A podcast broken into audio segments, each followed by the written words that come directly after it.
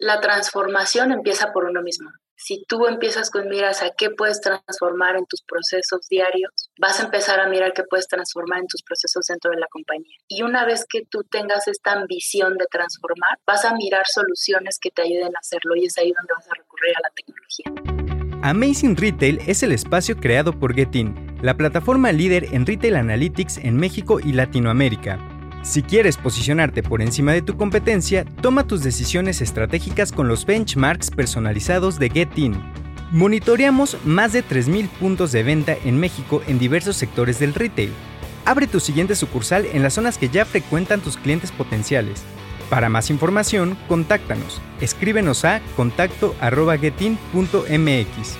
No desperdicies las ganancias de tus tiendas y capitaliza su rendimiento. Bienvenidos a Amazing Retail Podcast. En este episodio tenemos una invitada que nos platicará sobre la importancia y cómo es la transformación digital en estos tiempos para una gran empresa de servicios con varios puntos físicos de venta. Pero antes de presentarla, no se olviden de seguirnos en Spotify o su plataforma de streaming favorita y compartir el podcast en sus redes sociales. Recuerden mandarnos todas sus preguntas y comentarios con el hashtag Amazing Retail Podcast. Vamos a escuchar su semblanza y regresamos.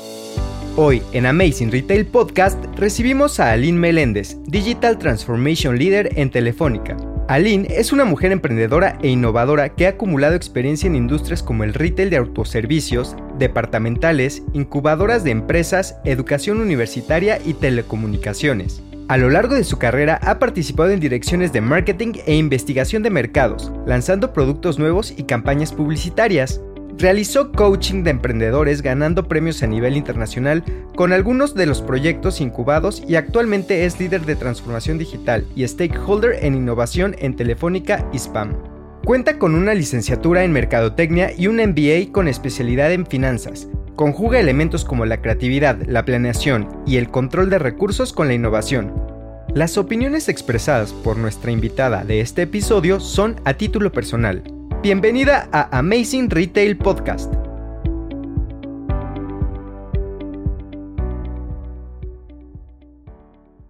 Pues Aline, bienvenida. Muchas gracias por estar aquí con nosotros. Y para empezar, ¿por qué no nos platicas un poquito sobre qué es lo que tú haces dentro de Telefónica? Hola, muchas gracias por invitarme.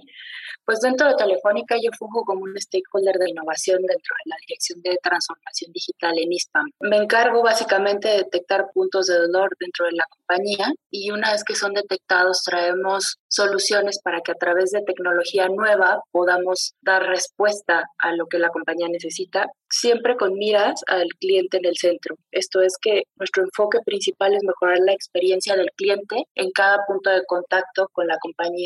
Aline, y entrando un poquito en el tema y con todo lo que nos acabas de explicar qué haces, ¿por qué crees que sea tan relevante el empezar a integrar tecnología como parte de los procesos y sobre todo con el objetivo de una mejor experiencia para el usuario? Primero porque te permite tener continuidad, te permite tener visibilidad y te permite también hacerte de datos que hoy no puedes controlar a través de las personas. La tecnología te permite además ser más eficiente, te permite elaborar soluciones que estén adecuadas a lo que el cliente realmente necesita. Te hace más eficiente y disminuye errores. Con toda esta información, la parte humana se encarga de gestionar a través de la información que genera y eso te permite también disminuir errores en la ejecución. Oye, Aline, y en empresas tan grandes, y ahorita lo acabas de decir, que existe un área dedicada a buscar tecnologías que les pueden hacer la vida más sencilla dentro de la organización. ¿Cómo es un poquito, no sé si nos puedas platicar si existe y en tu experiencia personal, ¿Cómo es ese camino, ese proceso para encontrar tecnologías que les puedan ayudar? Porque obviamente pues en el mundo hay, y ustedes al ser una organización internacional, prácticamente pueden encontrar en cualquier lugar del mundo. O sea, ¿cómo saber en dónde buscar, qué buscar, etcétera? Claro.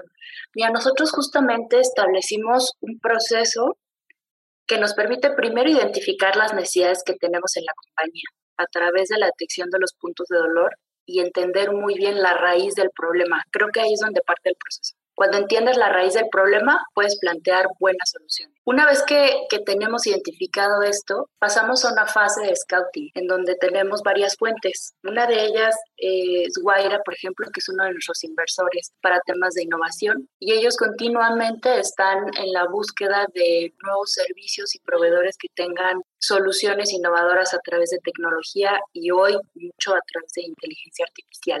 Otro es, mantenemos un hub de innovación y tenemos sesiones que le llamamos Open Innovation, en donde de la mano con proveedores de distintos tamaños nos mantenemos siempre como a la vanguardia de nuevas tecnologías o soluciones o nuevas formas de utilizar lo que hoy ya existe. Asimismo, del lado desde ISPAM, nos mantenemos también siempre abiertos a tener sesiones de entendimiento con distintos proveedores para saber cuáles son las soluciones que nos están ofreciendo. A partir de ahí, con el problema ya identificado, podemos seleccionar entre uno o dos proveedores para hacer un piloto o una prueba de concepto. Eso lo que nos permite es validar si la solución que se está proponiendo responde al problema y también al estilo que tenemos dentro de la compañía y nos permite inclusive afinar ese proceso previo hasta implementación en una operadora o varias dentro de la región. Una vez que nosotros realizamos este piloto, pues pasamos por una fase de adecuación, validación de todos los KPIs que planteamos en el caso del negocio y si esta solución es viable, entonces ya vamos a la fase de implementación, llevado todo de la mano con el área usuaria y desde luego transformación. Una vez que esto se implementa, entonces ya hacemos como esta entrega de la solución funcionando a las áreas operativas para que ellos continúen con este proceso de mantenimiento de las herramientas. Creo que algo que es muy importante es que las personas que van a usar las soluciones, que van a usar la tecnología, entiendan muy bien el alcance de la misma porque eso te permite que puedan desarrollar eh, sobre la misma solución nuevas vertientes que van a ir mejorando y perfeccionando cada vez el uso de esta tecnología. La tecnología es muy enriquecedora para las compañías y es muy seductora, pero sí necesita siempre que la parte humana gestione la estrategia y utilice a su máximo potencial las herramientas que estamos implementando. Aline, una pregunta. Y con todo este proceso que nos explicaste, en tu experiencia, ¿qué tan sencillo es llegar a implementar estas tecnologías nuevas? ¿O de qué depende? ¿De que sea una implementación más fácil o más complicada?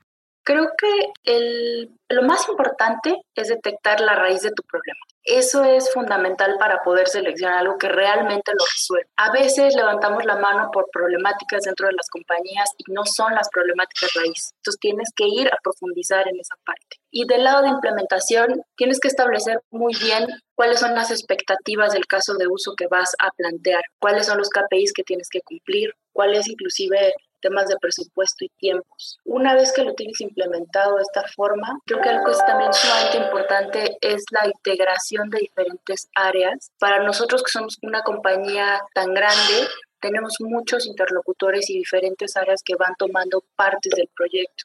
Creo que es fundamental integrar a las áreas de tecnología para que puedan comprender la necesidad de negocio y a su vez cuáles van a ser las integraciones y la participación que ellos tendrán una vez que esto se lleve a la implementación. Creo que si tienes claro la raíz, la solución, si los interlocutores de parte de tecnología tienen claro también cuál es su tarea dentro de este funnel para implementar, entonces se hace más rápido, se hace más eficiente y con los KPIs de éxito puedes determinar qué es lo que hay que ajustar inclusive una vez que esto ya esté funcionando. Sí, creo que algo fundamental para la implementación también es que todos los jugadores estén como en la misma línea y que no se sienta como una imposición, ¿no? Porque podría ser, o sea, hay un área que está buscando tecnologías, que encuentra una buena solución, pero al momento en que se le intenta pasar al área que la va a usar, pues la pueden sentir como una imposición o algo ajeno a, y pues puede haber una resistencia ahí, ¿no?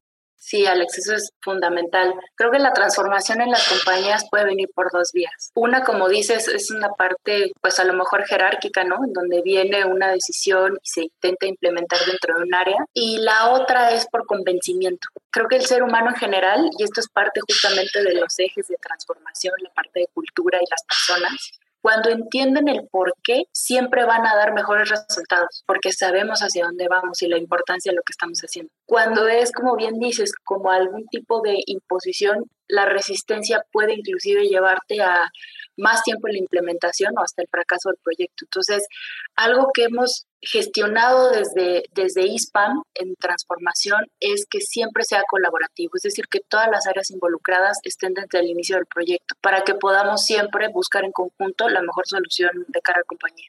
Aline, ¿y qué errores consideras que son los más comunes en todo este proceso de implementar nuevas tecnologías?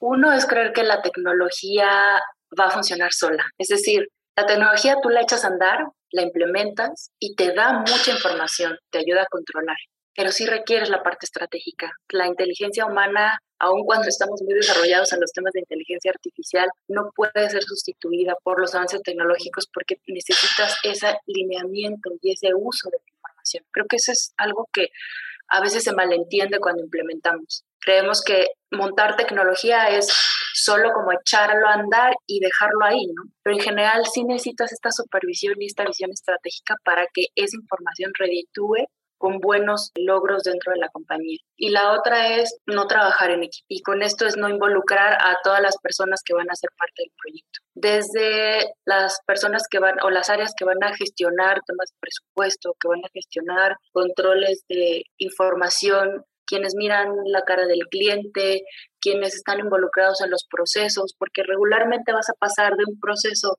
vamos a llamarle tradicional, es decir, que cae mucho en, manualidades con las personas, a un proceso automatizado. Y creo que esos son los errores fundamentales. Creer que la tecnología se, se gestiona por sí misma y no, y no trabajar en equipo. Sí, sin duda. Y creo, y te quería preguntar también sobre un, como un reto adicional que en empresas como Telefónica pudiera llegar a tener, ¿no? Porque una vez que ya tienes identificada la tecnología, que ya les gustó, que ya pasó ciertos filtros, hay que implementarla en los puntos de venta, donde al final es donde todo se mueve, pero también todo se puede caer ahí, que es como el, pues no sé, el último escaloncito, pero lo, lo mencionabas antes, muchas veces el más importante. ¿Qué tan difícil? Porque ya, ya nos platicaste un poquito que hay que ir involucrando a todas las áreas, etcétera, pero ¿qué tan difícil es involucrar a esta última área que es el piso de venta, las tiendas como tal, las sucursales, en donde pues a veces ellos te, en buen o mal sentido, te pueden pues sabotear de alguna manera todo el trabajo que ya venías teniendo de meses porque pues simplemente no lo hacen bien. O sea, ¿cómo los subes a ellos al barco? Que es la, pues un poco el, los que van a operar de alguna manera el tema de la tecnología para tiendas, ¿no? Hablando de, sucursales. Mira, yo creo que el equipo de punto de venta en general es el músculo de la compañía. Son quienes dan la cara al cliente, son quienes se enfrentan a los problemas de las soluciones que nosotros planteamos, son quienes tienen que resolver sí o sí, sin importar si el sistema se cayó, sin importar si hay algo que está documentado respecto a un proceso o si lo que tenemos como solución realmente es algo eficiente o no, ellos tienen que dar solución a nuestro cliente. Entonces son nuestra cara, son nuestros ojos, son nuestros músculos allá afuera. Cuando los involucramos y les explicamos la importancia de las herramientas, para qué sirven, cómo es que nos van a ayudar a hacer mejor nuestro trabajo, entonces ellos también toman esta sensibilidad y entienden que es parte de una herramienta que nos va a ayudar a dar una mejor cara al cliente, un mejor servicio. Cuando no lo saben, pues es cuando pueden, como bien dices, hasta sabotear sin querer, porque no le están dando la importancia, no, comprenden para qué es.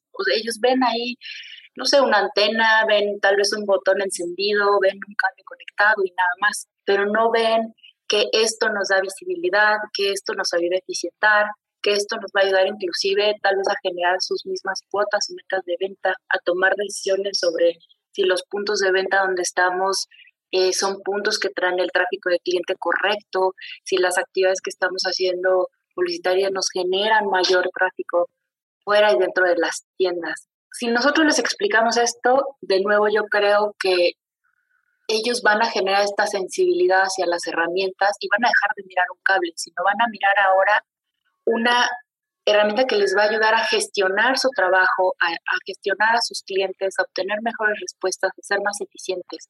Entonces cambia mucho la perspectiva de para qué te sirve y cómo genera ese entendimiento cuando tú realmente te tomaste el tiempo de explicarles para qué es, a cuando solamente montaste algo y lo encendiste. E, es ahí donde cuando el ser humano comprende para qué son las cosas, es cuando las puede usar. Cuando no lo comprende, solo va a hacer una cosa más. Me explico, es sin sentido. De acuerdo. Aline, y una pregunta, ¿por qué crees que ahorita, hoy en día, es tan relevante y a nivel general de todas las empresas corporativas esta transformación digital? ¿Por qué tienen que empezar a mirar hacia allá, como tratar de entender cualquier tipo de transformación en procesos, en el punto de venta, en la experiencia, de una forma digital o tecnológica, si lo quieres ver? Es que el mundo está en, constante transformación. Nosotros mismos nos transformamos cada día. No eres el mismo de hace 10 años. Ahora lo que está sucediendo es que aquella compañía que no se transforme se va a quedar obsoleta y la obsolescencia te va a llevar en algún momento a la muerte. Entonces, el mantenerte a la vanguardia, el mantenerte continuamente cambiando la forma de, de hacer las cosas, replanteando cómo es que hoy ejecuta los procesos, mirando siempre cómo puedes mejorar, ya es algo que debe estar en el ADN de, todos nosotros y a la vez de las compañías. Transformar una compañía te va a permitir permanecer en el tiempo y avanzar de la mano del cliente. El cliente también se está transformando. Y lo que vemos ahora a través de la digitalización es que estas transformaciones que antes nos tomaban 20 años, 15 años, 10 años, 5 años, cada vez son más rápidas. Y acabamos de pasar por un proceso de fuerte aceleración de la transformación porque tuvimos que enfrentarnos a cómo hacer diferente las cosas. El mundo no se detuvo. Nosotros buscamos una forma distinta de hacerlo.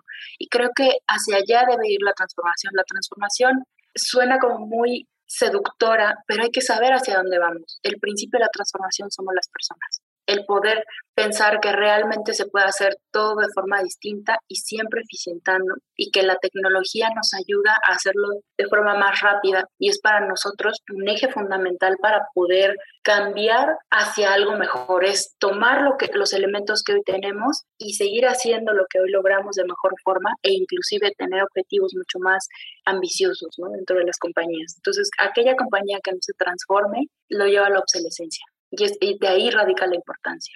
Sin duda, creo que en ese punto coincidimos, aunque es complicado, ¿no? Al final de cuentas muchos no se dan cuenta y otros no han podido, etcétera. Entonces creo que cada empresa pues tiene sus momentos, pero al final todos debemos de, apuntar para allá. Y Aline, ya estamos eh, cerca de terminar el episodio, pero siempre nos gusta que nuestro invitado nos deje un consejo, un tip, una reflexión de lo que, de lo que hemos platicado hoy para toda la gente que nos escucha. ¿Tú qué te gustaría dejarnos? En general, yo creo que la transformación empieza por uno mismo. Si tú empiezas con miras a qué puedes transformar en tus procesos diarios, vas a empezar a mirar qué puedes transformar en tus procesos dentro de la compañía. Y una vez que tú tengas esta ambición de transformar, vas a mirar soluciones que te ayuden a hacerlo y es ahí donde vas a recurrir a la tecnología. Aline, muchísimas gracias por tu tiempo. De verdad creo que son comentarios muy valiosos que van a hacer pensar muchísimo a las personas que nos escuchan. Y pues muchísimas gracias.